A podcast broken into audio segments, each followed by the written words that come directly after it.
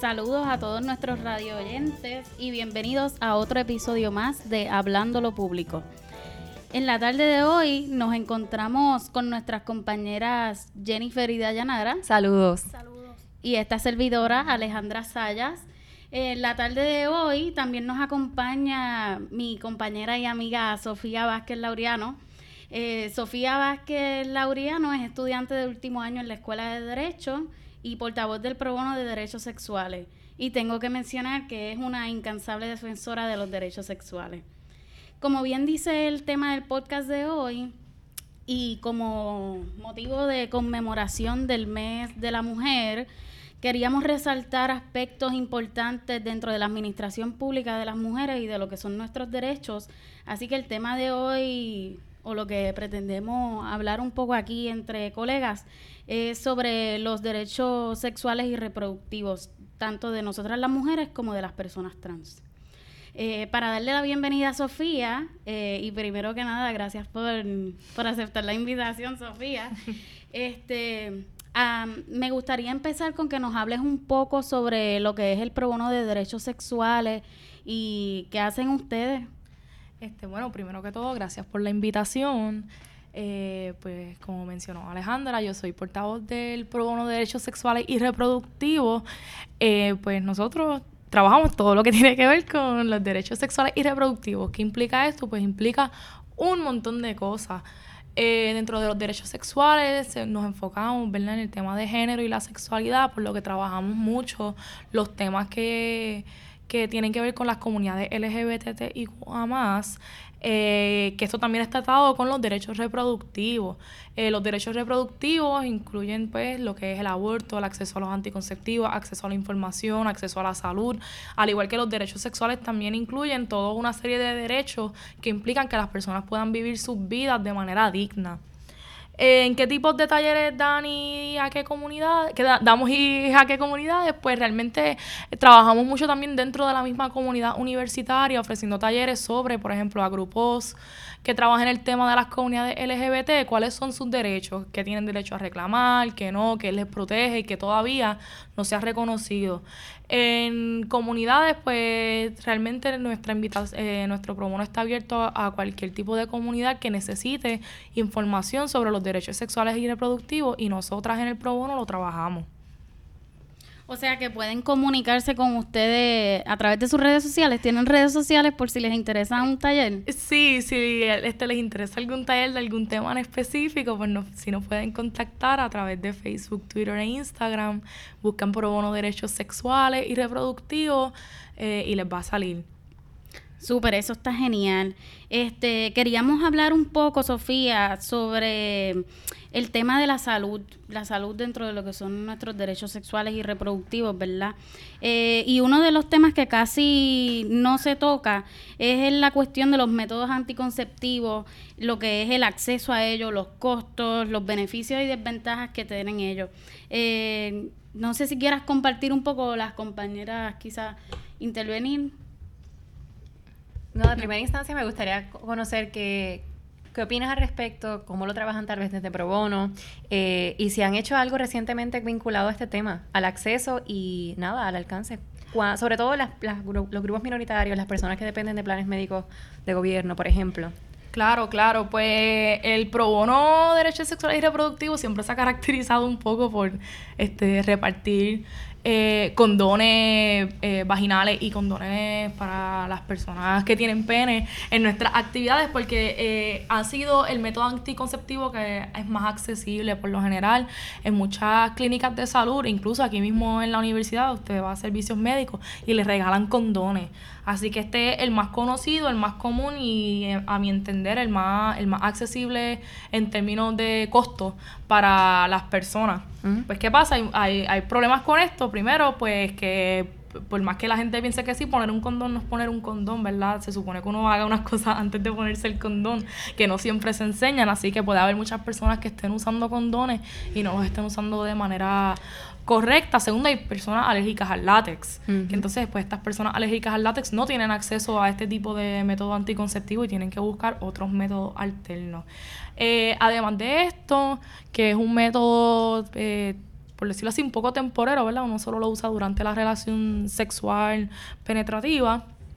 Este, hay otro que ahí entonces donde se pone la cosa un poco más difícil. Eh, estos otros métodos anticonceptivos se han enfocado mucho en, en las personas eh, que tenemos ovario y útero.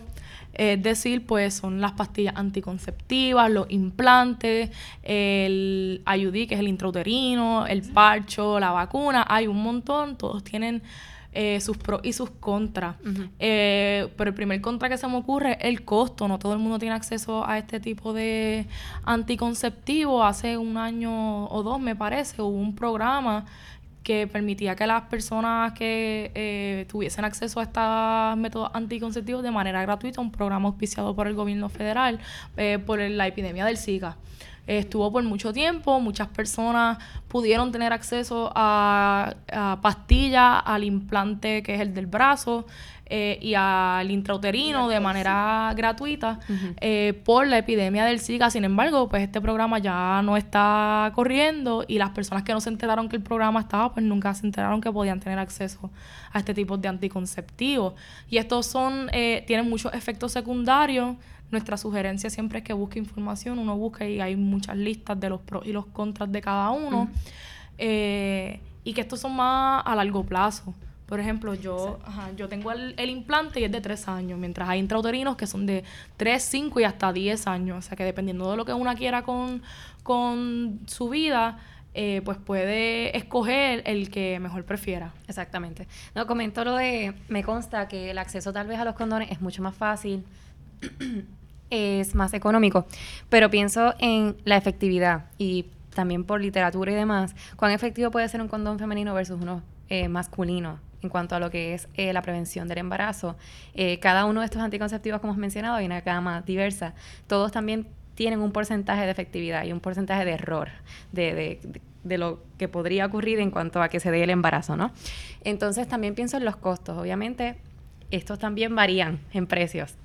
Y y nada, traigo a colación lo de las anticonceptivas, que fue lo que inicialmente te menciono, por el hecho de que es a largo plazo, puede ser accesible, no es tan costoso, pero aún así sigue habiendo como una resistencia de parte del el Estado, podríamos decir, para ofrecer unos servicios que tal vez podrían ser gratuitos.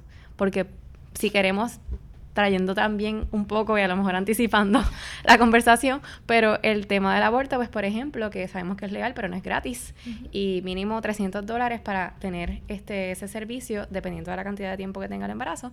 Si es más tiempo de embarazo, más caro, más costoso, pues seamos realistas, no todo el mundo tiene esa cantidad de dinero. Entonces, si el aborto es legal pero no es gratis, pues pues las anticonceptivas, por ejemplo, que podrían ser un mecanismo que tal vez es más más accesible, que tenga lo que has dicho, un, es un eh, sistema preventivo que es prolongado, ¿entiendes? No es para el acto sexual, sino que la persona crea como un hábito y puede utilizar ese mecanismo anticonceptivo eh, y prevenir embarazos. Sin embargo, pareciera que todavía eso no, no es como una no es accesible, punto. O sea, hay una resistencia y no todo el mundo tiene eh, tal vez el dinero para comprar eso mensualmente, ¿no? No, y las pastillas anticonceptivas, eh, además de prevenir embarazo, que se supone que es lo que hagan, pues también nos benefician para nuestra salud, ¿verdad?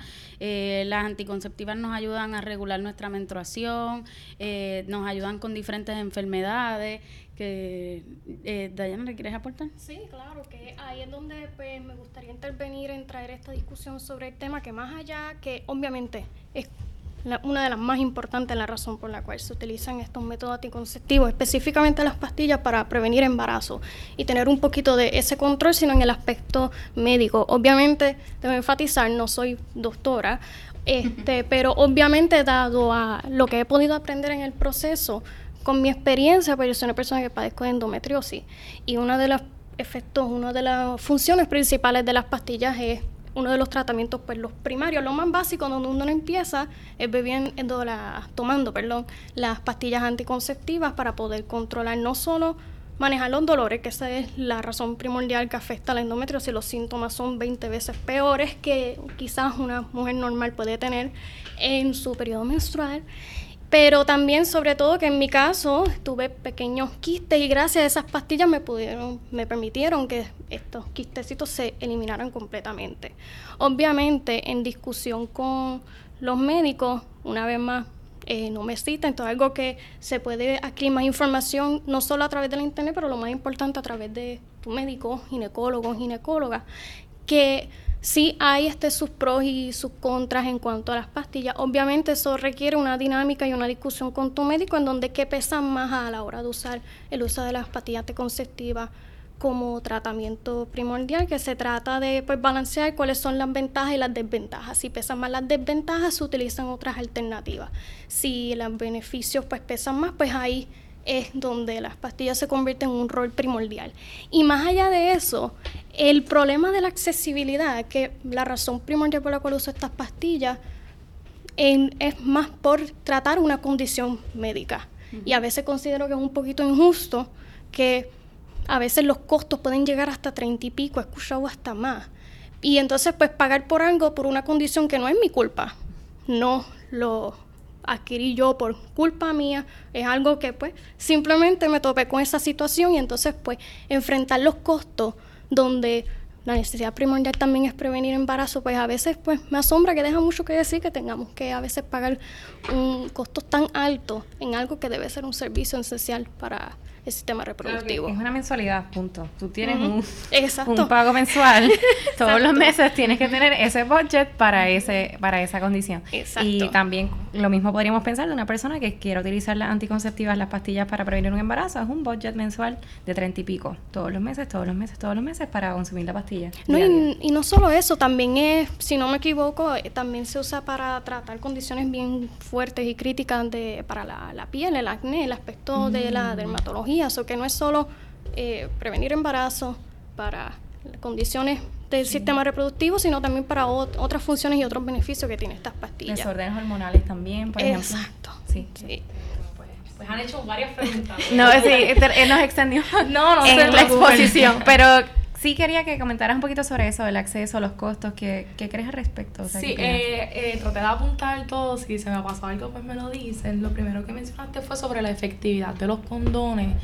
Eh, pues son como en su alto 80 y pico, 89, 88 a 92, 93% efectivo. Pero esto sí se usan de manera correcta. Que eso es bien importante y por eso es que se enfatiza un poco en que las personas tengan acceso en cómo se usan. Eh, el condón eh, intravaginal pues tiende a proteger mucho más el área vaginal que el condón que es para las personas con pene. Que entonces ahí pues también depende de, qué tipo de protección una está buscando. Eh, sobre el costo, pues sí, yo insisto siempre en que se debe atender el, el costo de estas cosas, porque es que aunque sí se atiende, se usan los anticonceptivos para muchas cosas más allá de prevenir este embarazo, aunque fuesen solo para prevenir embarazo, no implica que deben ser caros, porque, ¿verdad? Tener este, relaciones sexuales que una disfrute sin tener que, eh, y pues protegerse de un embarazo porque no quiere parir, porque eso también es algo que se decide, pues algo que a mi entender es totalmente válido que el Estado atienda, porque eh, para, para eso existe este el Estado. Entonces, un poco también... Eh, eh, hablaba sobre el desconocimiento de los anticonceptivos, alguna creo que lo mencionó, pues, pues en gran parte también es responsabilidad del Estado, porque ¿cuál es la política pública ahora mismo? Es la abstinencia, eso es lo que se enseña en las escuelas.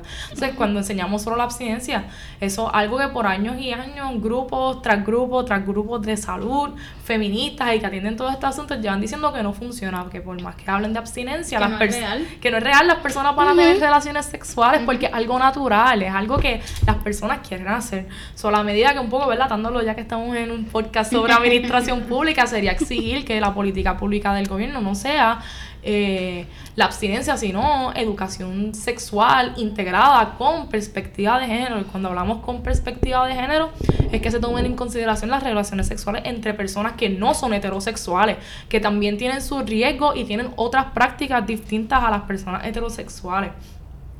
Eh, eso y que tampoco se habla de dentro de las conversaciones de anticonceptivos y de maneras de prevenir embarazos. Este, estoy teniendo aquí una listita de todas las cosas que mencionaron.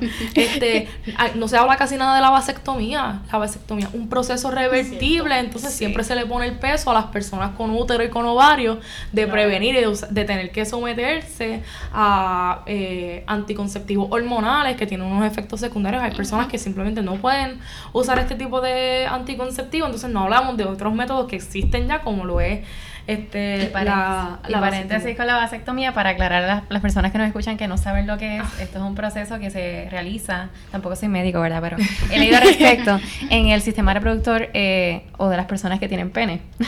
eh, para, pues precisamente lo que se hace es que como que se ata eh, prácticamente el conducto por donde se transportan los espermatozoides para que pues no salgan, no salgan expulsados, ¿verdad? Eh, y no se dé el embarazo.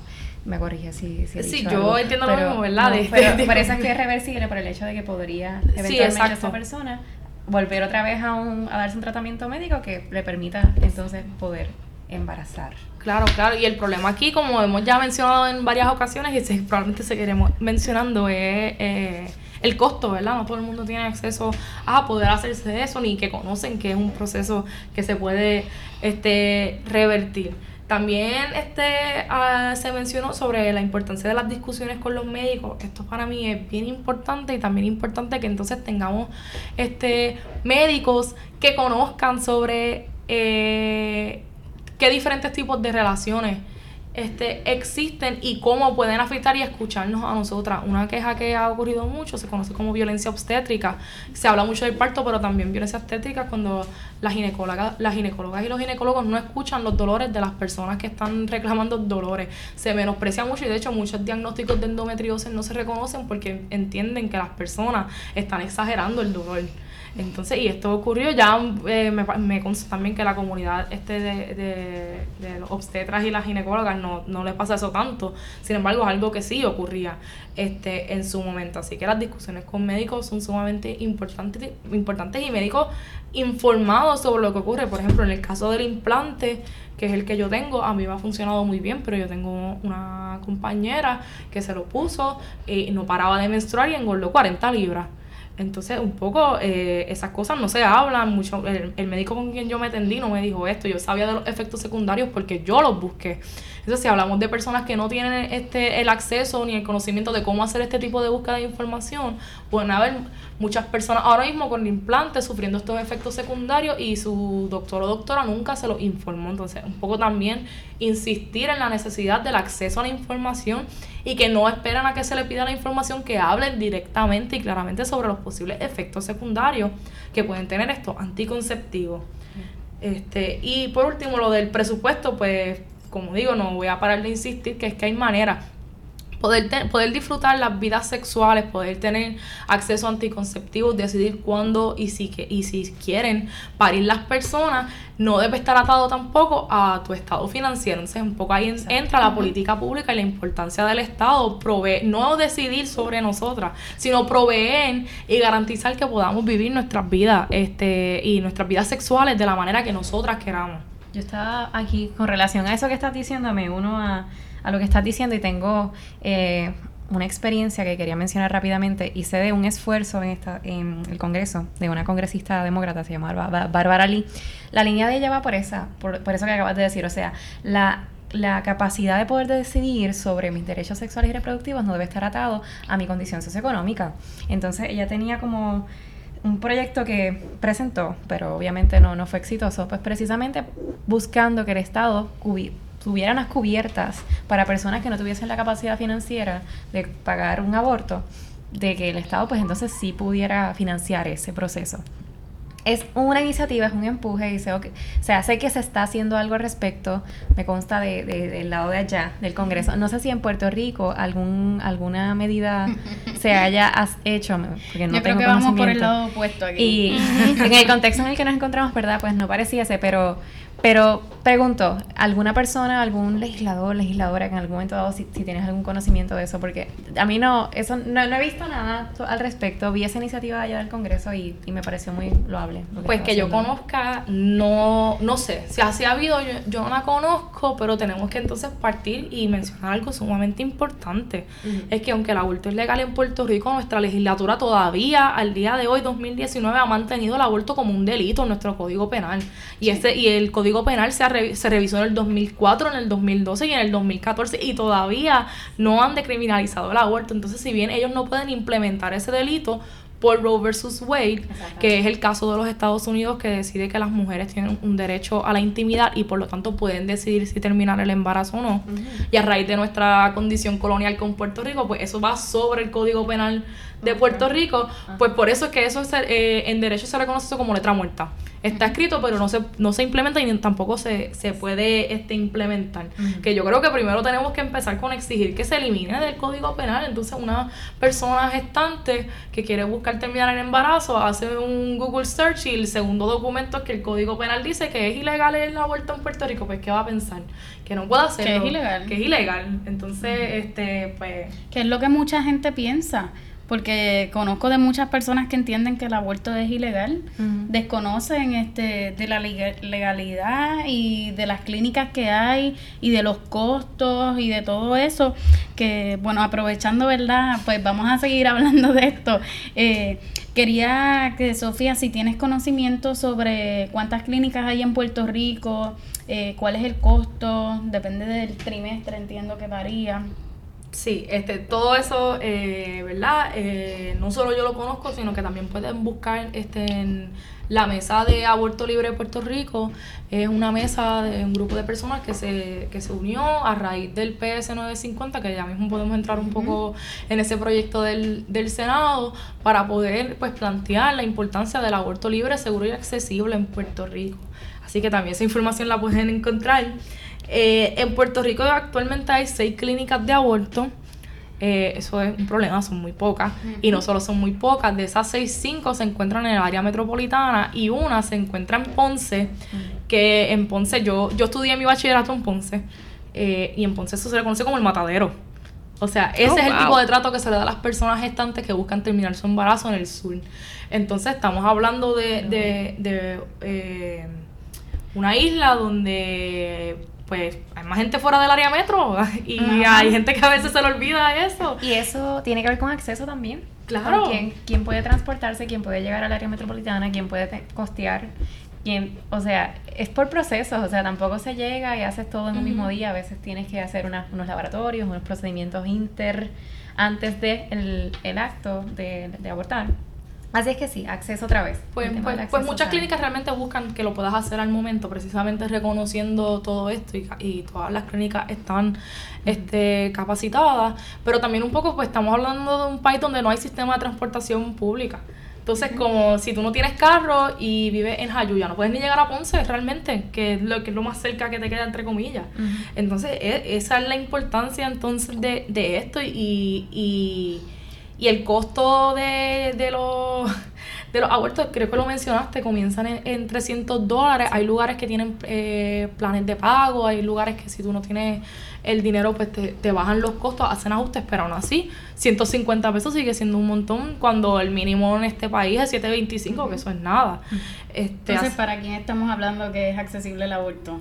Que de, una cuestión de clase, definitivamente aunque es legal, pues en teoría es legal, pero en la práctica las mujeres pobres no pueden ir a hacerse un aborto porque no van a tener los recursos. De hecho, de hecho sí, y ese ha sido el reclamo en, en, en el mundo en los últimos años lo hemos visto, que quieren que sea gratis precisamente reconociendo que quienes abortan de manera clandestina no son las personas ricas, no son las personas que pueden montarse en un avión y ir, no son las personas que le pueden pagar a un, este, a un doctor. Y de hecho hay países en Latinoamérica que dicen que el argumento es no podemos pedir legal nada más porque vamos a terminar como Puerto Rico, donde es legal y no es accesible. Y eso es lo que pasa en Puerto Rico y en Estados Unidos también.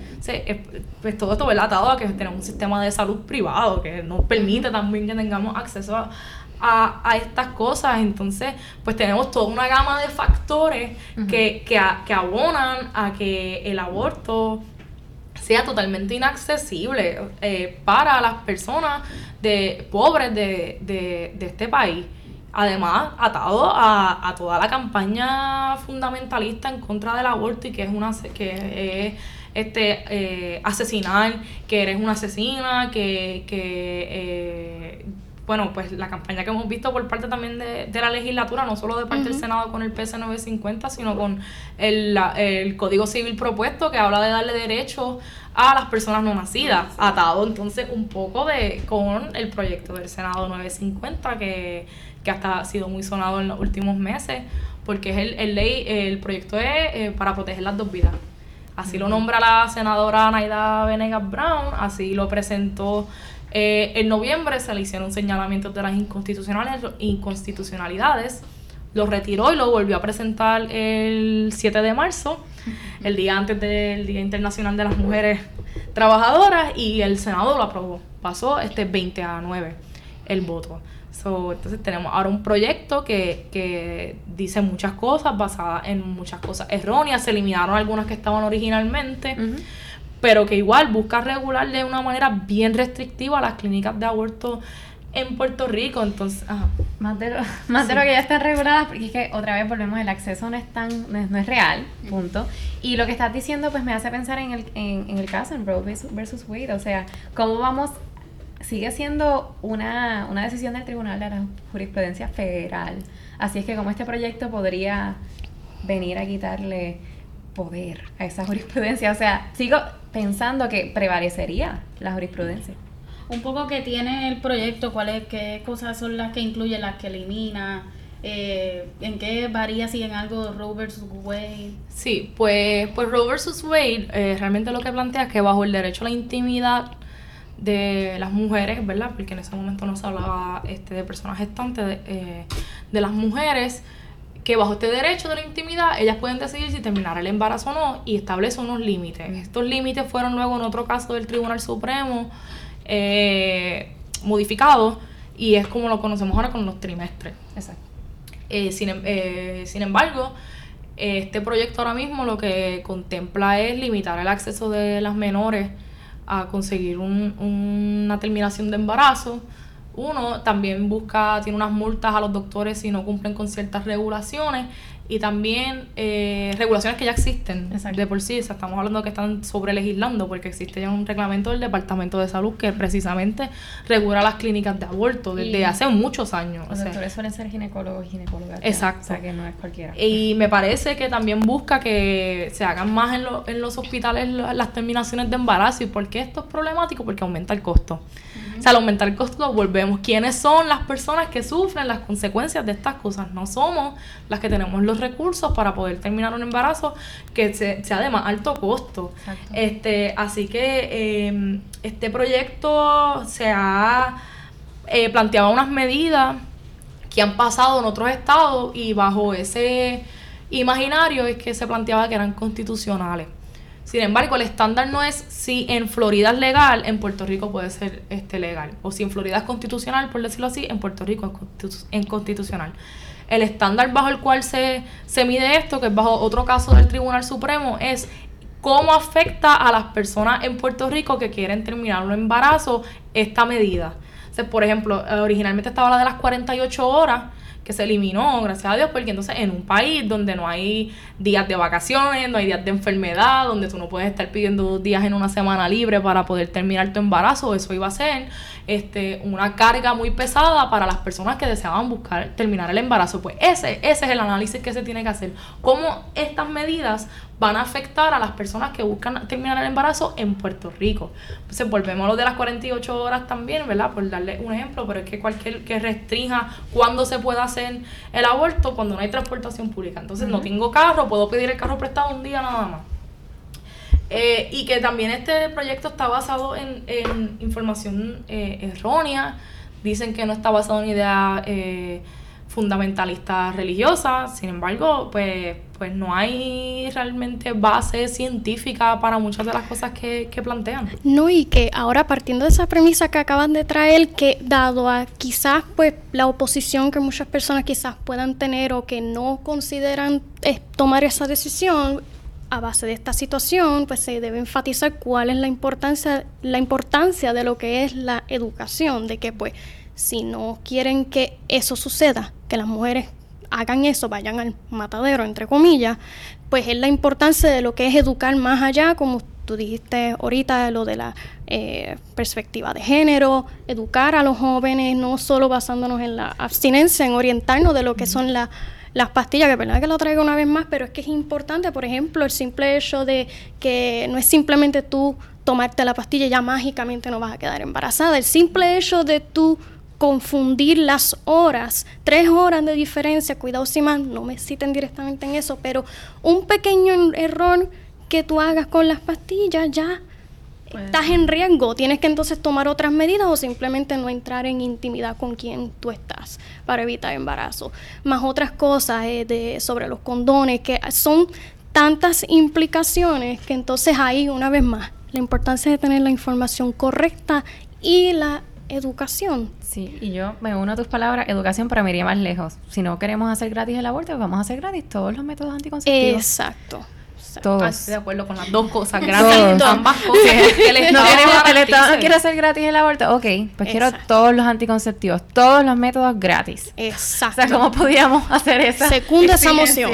Esa exigencia, pues yo creo que es, estamos en la escuela graduada que es, en la de administración pública. Sí, exacto. Que eso es lo que, que es lo importante de enfatizar, que trayéndolo aquí en la escuela graduada de administración pública, en la administración pública en general, no es solo simplemente de que se nos cumplan esos derechos, que esto es lo que las mujeres y otras comunidades de, eh, quieren o desean, es que esto trae a discusión cuál es el rol del Estado, en dónde, cómo se debe estructurar la política pública, cómo se debe traducir algo que se desarrolle de un movimiento informal a un vocablo formal que entraría a lo que sería la política pública. Que por eso se trae a discusión en la administración pública, porque es hasta qué punto se deben agilizar los procesos, cuál es el rol del Estado y por eso es que traemos esta discusión sobre la mesa en la administración pública. De hecho, este, el, el, llamado de la campaña nacional por el derecho al aborto legal de que, que de Argentina y que se ha esparcido a través del mundo es educación sexual para decidir, anticonceptivos para no abortar y aborto legal para no morir.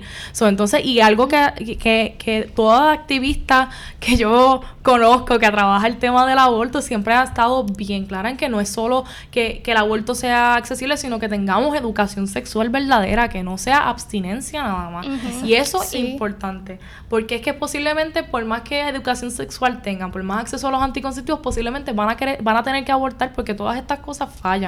Pero a la medida de que removamos el tabú de esta conversación, a la medida que tengamos acceso a estas cosas, decidir si terminar el embarazo puede ser una, decisión realmente libre.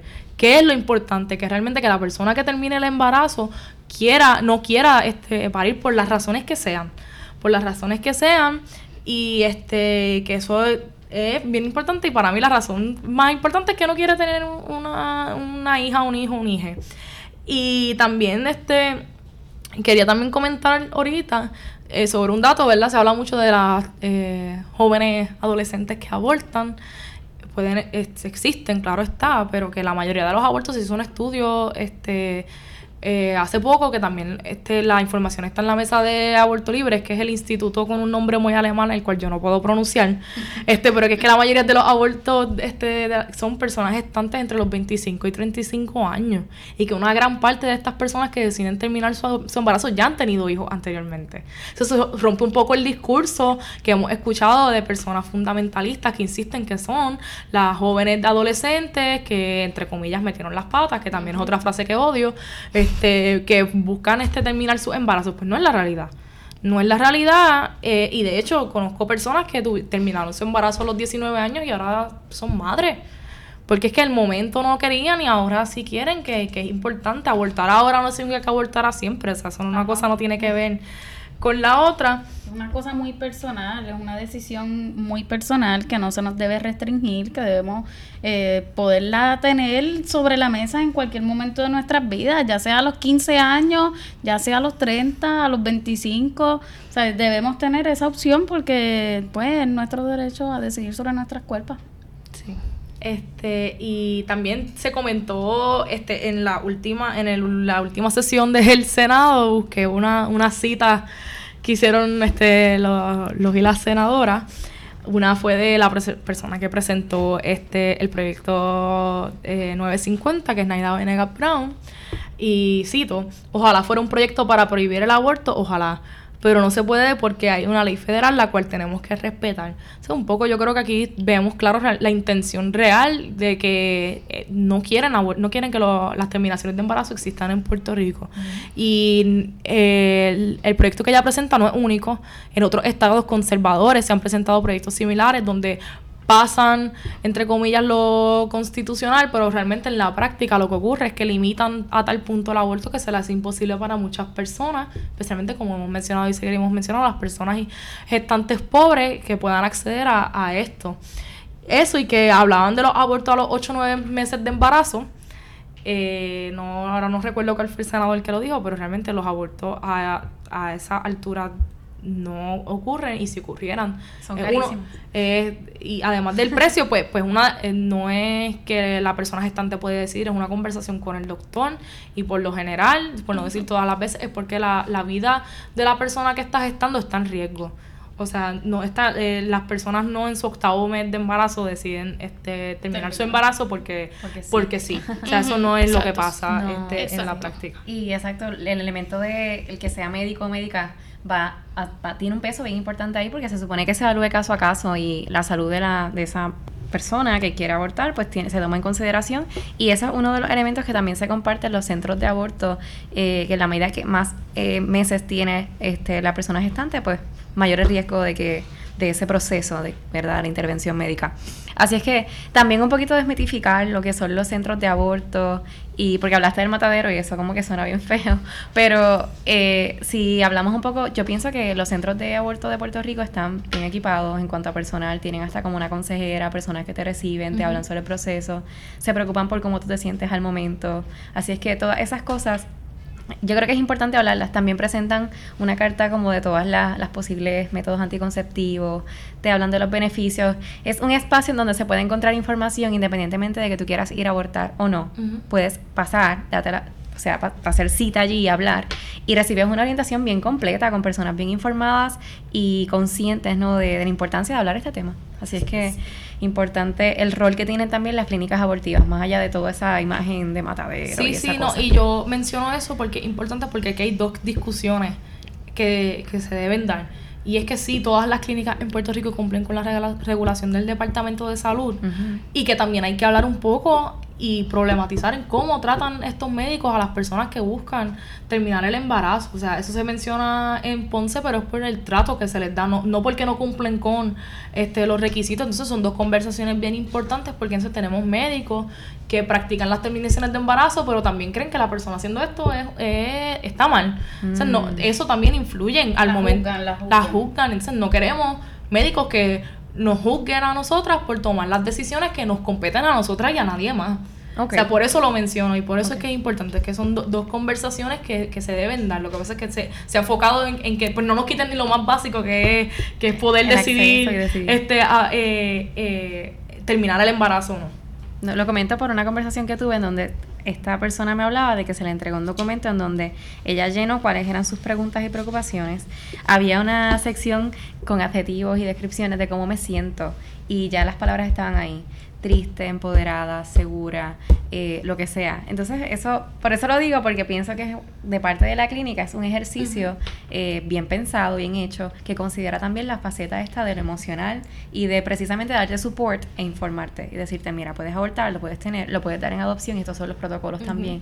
So, a mí me parece que el paquete está bien completo y que están bien, bien No, y- preparadas las Sí, clínicas. que yo te, yo te iba a preguntar eso sobre que me habías comentado una vez de que aparte de otros métodos y esa conversación que se tiene, que se habla lo de los procedimientos de adopción, que obviamente eso sería otro tema para otro momento y todo, pero siempre pues traer eso a coalición de el problema de cómo es el sistema de adopción aquí en Puerto Rico. Obviamente no tengo cono- mucho conocimiento del mismo, pero sí leyendo mucho sobre las conversaciones, como a veces es más fácil dar eh, o adoptar quizás un niño en un país extranjero o el procedimiento de tú creer, pues ok, tengo eh, mi bebé, lo doy En en, adopción. Entonces que el procedimiento no es como que tengo entendido el más organizado. Aquí también, que ese es otro tema que se trae a discusión para padres que quizás pues desean adoptar un niño, niños que necesitan hogar. Y también pues como otra alternativa si decides desistir de abortar, que pues eso sería otra discusión de los retos que hay en el sistema de adopción en nuestro país y en nuestro gobierno. De cómo atender los embarazos, pero lo que lo, lo, menciono por el hecho de que la clínica tiene, me sorprendió que hablando esto con esta persona que tuviesen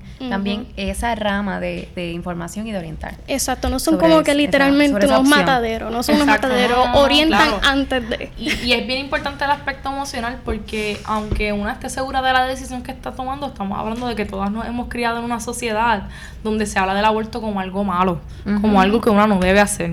O sea, eso pesa mucho al momento de, de, tomar esta decisión y precisamente por eso existen estos grupos. La Mesa de Aborto Libre, Seguro y Accesible buscan no solo parar el PS 950, sino buscan comenzar a impulsar las conversaciones sobre el aborto. De hecho, me, para septiembre del eh, año pasado, eh, eh, para finales de septiembre se, se conmemora el, Día por el Aborto Legal, Seguro y Gratuito, ¿verdad? Un día que comenzó en, Latinoamérica. Se tuvo un conversatorio sobre, vamos a hablar del aborto, o sea, quiénes han abortado, cuáles fueron las decisiones. Entonces, así un poco desmitificamos, porque el aborto es como este secreto, o sea, no sabemos si, o sea, aquí no se habla de qué pasa ni cómo se da. O sea, nadie sabe, nadie sabe. Y quienes, abortan, exacto, no se sienten en la libertad de, de poder hablarlo tan cómodamente en un espacio y decir yo aborté y voy a hablar de qué lo, que pasó y cómo fue. por la misma crítica social y cómo se nos juzga. Eso. Porque si te van a señalar, ¿quién quiere, quién quiere hablar si te van a señalar, verdad? Sí, que no es solo ese, ese momento de no tener miedo y no ser juzgadas por quizás que todas las personas que tomen esa decisión, sino también por ver qué fue lo que llevó, cuáles fueron los retos, si es nivel de pobreza, lo, violación, abuso en la relación, eh, falta de educación, que expone muchas cosas que se pueden resolver con anticipación, trayendo una colisión, si entonces no se quiere que las mujeres o lleven a cabo este procedimiento, pues hay que entonces mirar otro espectro, cuáles son los problemas y cómo podemos prevenirlo. Que aún así, siempre la opción pienso yo que debe estar y que igual la, la, la simple motivación puede ser, no quiero parir. Exacto. Y ya. No quiero tener hijos. No quiero ser madre. No todas las, las mujeres pues, tenemos que, y lo mismo, Lo mismo por la línea de que los condones no necesariamente son siempre efectivos y que puede haber fallas. De repente lo usé o usé un método que no funcionó y estoy embarazada. No puede ser. Pues entonces tú te cuidaste, tú cumpliste. Con Exactamente. Eso, pues entonces ahí, pues, ¿qué voy a hacer? Ah, pues lo tienes que tener, sí o sí. Claro, y puede haber la persona que usó el condón, tiene la pastilla, el condón se rompió, al otro día usó la plan B y como quiera. Entonces, como que, ¿qué le vamos a decir a esta persona que no se preparó? Pues ella hizo todo y como quiera pasó porque puede. Puede pasar. Entonces, la plan B es otra cosa que no se habla mucho, que creo que también es un método anticonceptivo. Sin embargo, y, recalco. anticonceptivo. Que, que, no es, perdón, eh, claro, gracias. No es este lo que uno debe usar eh, semanalmente. O sea, no, esto es algo para literalmente de, cuando lo necesites porque se rompió el condón, algo pasó, en donde creas que necesites este, una de estas pastillas. Esta sí que no es la... No cuesta 5 dólares, es cara como todos los métodos, casi todos los métodos anticonceptivos, es carísima, este, pero que, que no es para estar usándola mucho, que conozco personas que me han dicho, ah, pero es que yo no usaba cada vez que, que, tenía, relaciones, sexuales y yo, eso no, eso no funciona así, eso es un peligro, ¿verdad? Que, que es otra cosa que no se habla, porque es importante decir, pues esto es posarlo una vez cuando de verdad el ups pasó, porque pasan. No, y lo otro que es también tener conocimiento cuando viene la violencia en una relación, cuando quizás te topes con una persona que te quiere quizás manipular, de que tiene todo el conocimiento, tú también estar preparada de antemano, de que no, yo tengo el conocimiento, yo conozco mi cuerpo y pues que es tener ese conocimiento para que otras personas no abusen de ti en medio de esa relación íntima. No te quedes ahí como, ¿qué hago? Sepas, ya, a tal sitio, a tal lugar, esta es la clínica, este es el lugar. Exacto. Son los costos. Definitivamente, pues yo creo que para ir terminando podemos hacer comentarios finales si tienen. Eh, me ha encantado esta conversación, ha estado genial. Espero que a todos los y todas las que nos están escuchando les sea de mucha ayuda, igual que a nosotras en esta experiencia y este proceso de crecimiento personal, ¿verdad? Eh, ¿Alguna quiere aportar algo para ir cerrando este episodio? Sí, yo solo quiero este, mencionar que probablemente pues en algún momento le extendamos la invitación a la Escuela de Administración Pública, el Pro Bono de Derechos Sexuales y Reproductivos.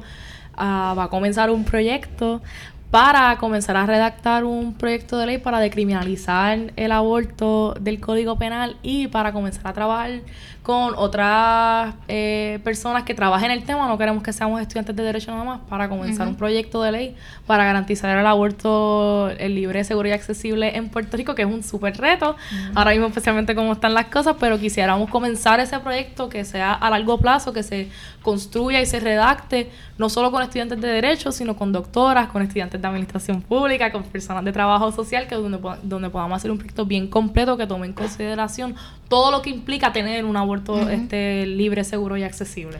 La interdisciplina siempre es una cosa maravillosa. A mí me encanta trabajar la los proyectos de manera interdisciplinaria, así que cuando estén ready para trabajar eso, nos avisas que ahí estaremos. Invitación aceptada. Este, yo, nada, culmino con unas palabras diciendo que estoy súper agradecida, Sofía, de que estés acompañándonos hoy. Y sobre todo porque hay cosas que parece que los temas, todo se ha dicho ya sobre el tema y no necesariamente hay mucho que decir, y sobre todo mucho que pensar y reflexionar. Nosotros que estamos en la administración pública, pues como has dicho, tenemos un rol y podemos, si le damos pensamiento a estos asuntos, notar que hay unas problemáticas todavía desatendidas. Así que gracias por... Gracias a ustedes por la invitación siempre. Sí, y pues de mi parte te agradezco mucho de que tengamos que nos hayas provisto este espacio para tener esta conversación. Fue un desahogo sacar de nuestro sistema estas inquietudes y que lo más importante como en esta discusión del aborto, pues aprovecharlo de que, no, y de eh, los derechos sexuales, aprovechar la controversia para continuar trayendo más a luz pues estos problemas que no es, que es no solo eh, las prácticas de aborto, es también de otros otra rama que sabrá Dios muchas personas cuando escuchan aborto pues tumban la conversación y es, no, esto es más allá y esto es pues son los derechos sexuales de todo ser humano. O sea que es aprovechar la oportunidad y continuar la discusión. Exactamente, pues nada, muchas gracias Sofía, gracias a todos los que se han quedado hasta el final escuchándonos. Vuelvo y repito, espero que les sea de utilidad, compartan la información, que es lo más importante para que todas y todos estemos educados. Y nada, nos vemos en el próximo episodio de este mes conmemorativo para las mujeres emprendedoras y luchadoras. Hasta la próxima.